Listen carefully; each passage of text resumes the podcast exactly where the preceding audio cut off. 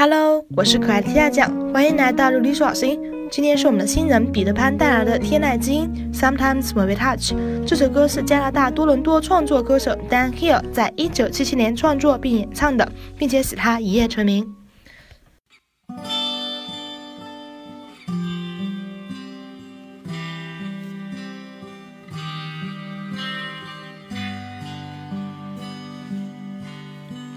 You ask me if I love you, and I try can't make replay.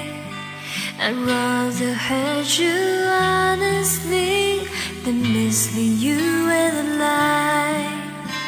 And who I am to judge you on what you say or do? I'm only just beginning to see the real And sometimes when we touch, they honestly too much.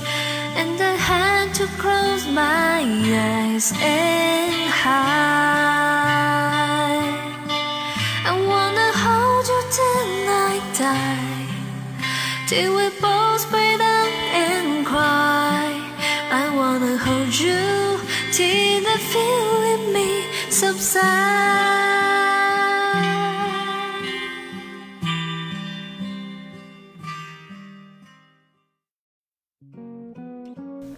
如果喜欢琉璃说好声音，请注下方蓝色的按钮关注我们。我们每周三、每周五、每周日都会给你带来精美的翻唱。